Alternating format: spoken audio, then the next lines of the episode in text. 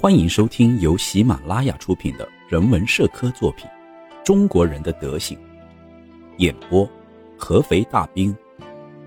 第十四章：因循守旧。中华民族认为，古代是中国最辉煌的时代。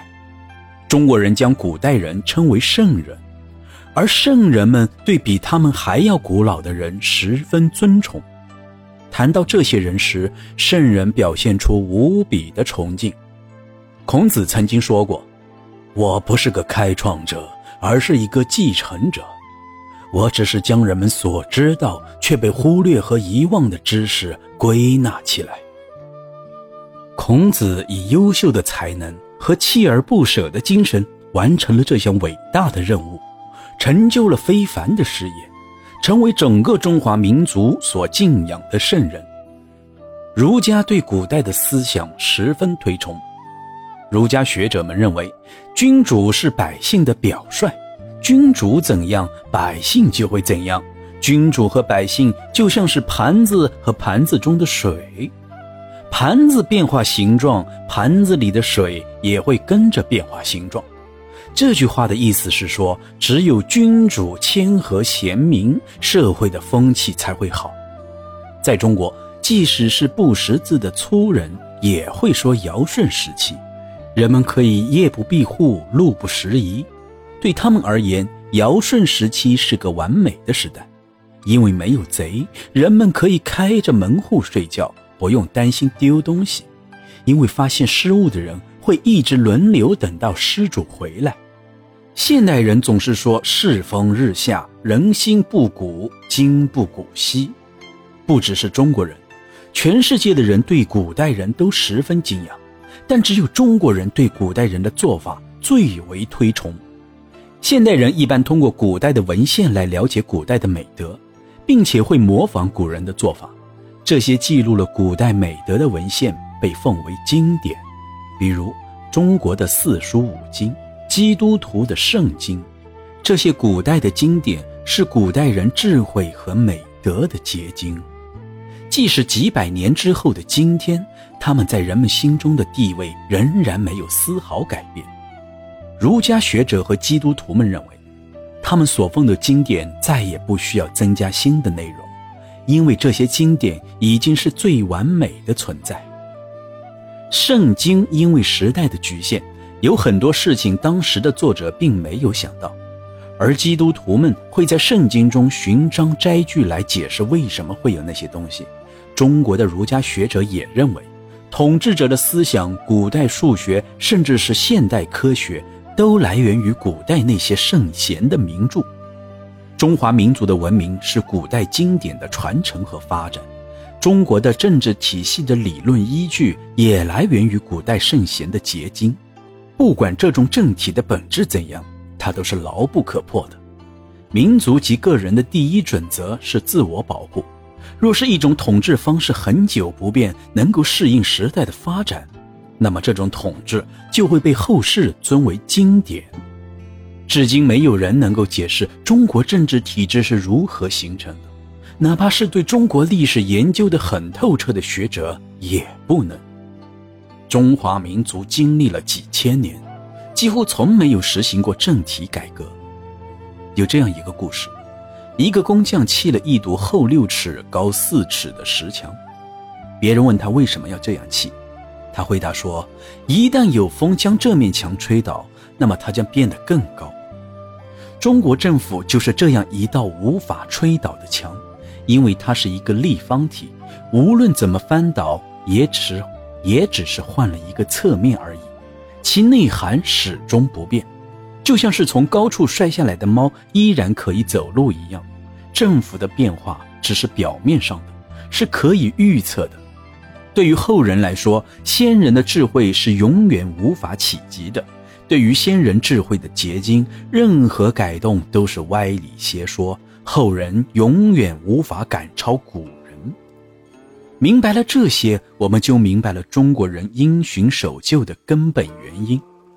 中国人和罗马人都认为行为与道德是相通的，本质是一致的。对中国人而言，风俗习惯就是最神圣的领域，不容他人侵犯。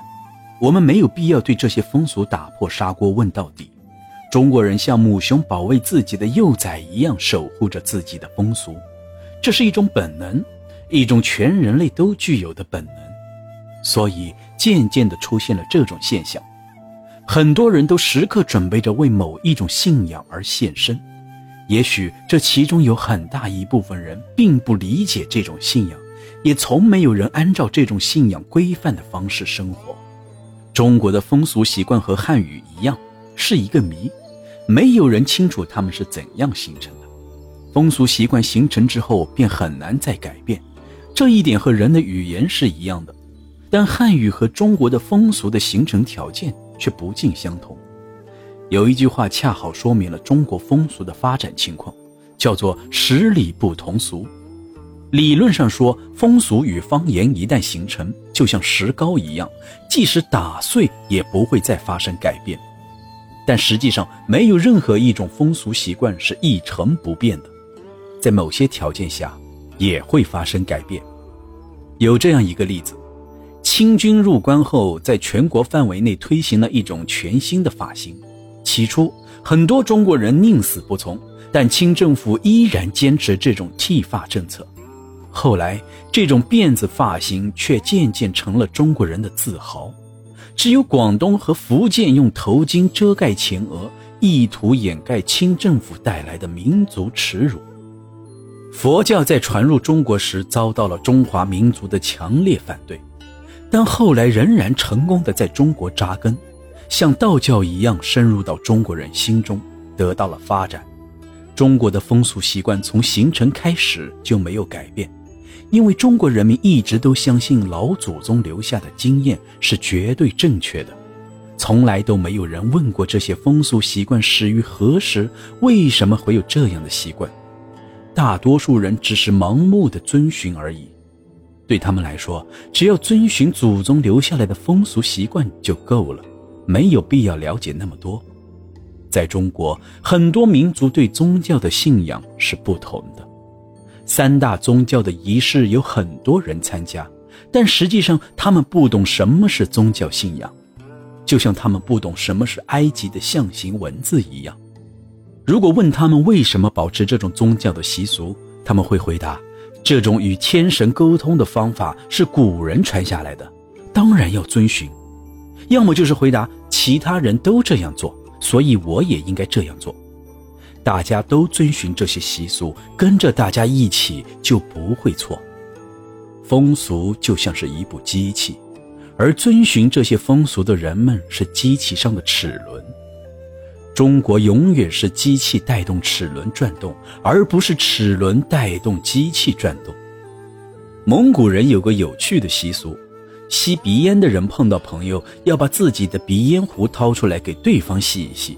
就算是鼻烟壶的盒子里没有烟丝，也要将空的鼻烟壶传递一圈。客人会象征性的捏一捏，才将烟壶递回去。在很多事情上，中国人为了不失体统，保全对方的面子，经常会按照一些约定俗成的习惯去做。就像是船夫，即使知道珊瑚虫已经死了，只剩下珊瑚礁，为防止翻船，还是会墨守成规的走原来的航线。做事死板、不知变通的不光是中国人，印度人搬东西时习惯用头顶着；修铁路时，老板为了快捷省力，为他们提供了手推车来运送土料。结果，这群印度人将手推车也一起顶在了头上。巴西人和印度人搬运东西的风俗一样。有这么一个巴西佣人，老板叫他去邮局寄一封信。结果，老板惊讶地看到佣人将信放在头上，又压了块石头走了出去。中国人的思维总是不知变通，所以做起事来特别死板。有很多思维僵化、做事死板的例子。一个厨子在做布丁时，总是先打开一个鸡蛋，然后扔掉，因为他第一次看到别人做布丁时，第一只鸡蛋是坏的。裁缝在新衣服上补了一块布丁。因为做样子的那件衣服也有块补丁，虽然这些例子有些夸张，但是却说明了中国人墨守成规的做事风格。了解中国人习惯的人，几乎都能举出一些中国人墨守成规的例子。外人无法理解中国人因循守旧的性格，他们不明白其中的道理。中国是一个横跨地球三十五纬度的大国，南方和北方温差很大，但是南北两地的人们却在同样的时间统一脱下皮衣，戴上草帽。还有些地方只有冬天才会烧炕取暖。有些赶上寒流的旅行者想要客栈老板将炕烧热，得到的回答却是还不到烧炕的季节。这种死板的例子在中国屡见不鲜。一般人都知道，中国的工匠总是按照传统的工艺去做事，其中最为守旧的是一位帮助外国人烧砖窑的工头。有一次，老板叫他做一个大一些的模具。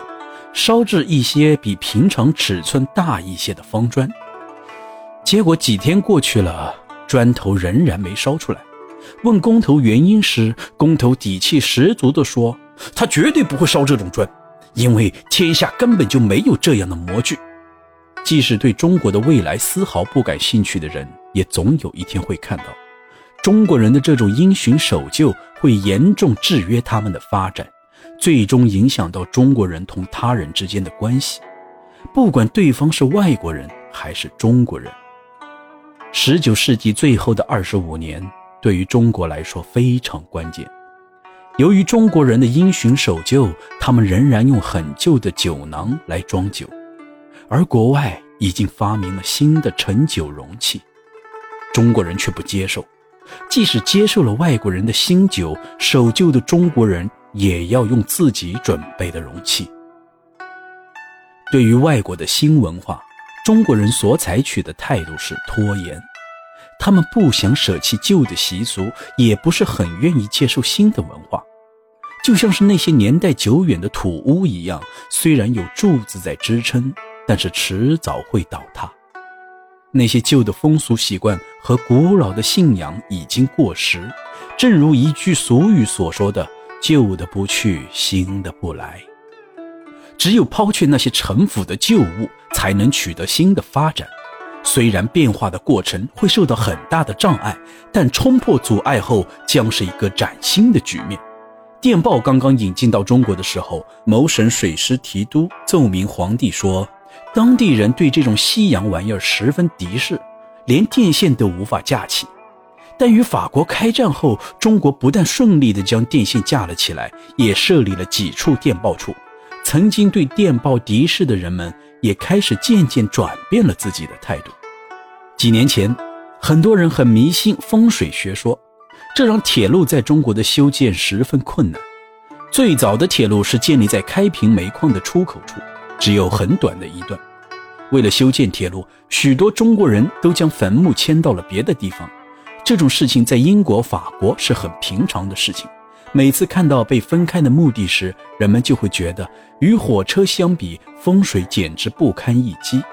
虽然最终这条铁路的扩展进度十分缓慢，但与风水无关，完全是财政的原因。虽然中国人非常墨守成规，但在处理重大的事务时，也会打破惯例，突破创新。在中国。守孝是最令人重视的习俗，几乎是一成不变的规矩。就算是大臣的父母去世，他也必须回家守孝。但宰相却不行，皇帝要求宰相，即使是父母去世，也要尽心的为国家做事。就算宰相含泪申辩，也没有用。中国有句古话，叫做“父为子纲，君为臣纲”。这是中国人遵循的最为严苛的原则。在中国，皇位的变更有两种情况：一是老皇帝去世，二是老皇帝不再参与朝政。可是近几年，有一位皇帝的更迭却出现了这样的状况：皇位由旁系的亲属所继承，而小皇帝的父亲还活着。也就是说，小皇帝的父亲要么自杀，要么……辞官。光绪皇帝继承皇位之后，他的父亲醇亲王辞去了官职。醇亲王病重期间，光绪皇帝去探望自己的父亲，还要以探望下臣的名义，因为醇亲王一直到去世都是光绪皇帝的大臣。正如本章所说，因循守旧的中国人总是固执地坚持自己祖宗留下的习惯和规矩。对于这个特点，如果能够正确认识并加以利用的话，与这些守旧的中国人打交道将不再困难。这些规矩将成为外国人的保护伞。只要学习中国人因循守旧的性格，像那些住在北京的外国人一样，模仿中国人坚持规矩的态度，一切就会非常顺利。对于船来说，暗礁是十分恐怖的存在，但是，一旦穿过礁群，就会风平浪静，再也不会出现狂风。感谢您的聆听和方便的话，给一波点赞加评论。点赞越多，您福气越多；评论越多，您的钞票也越来越多。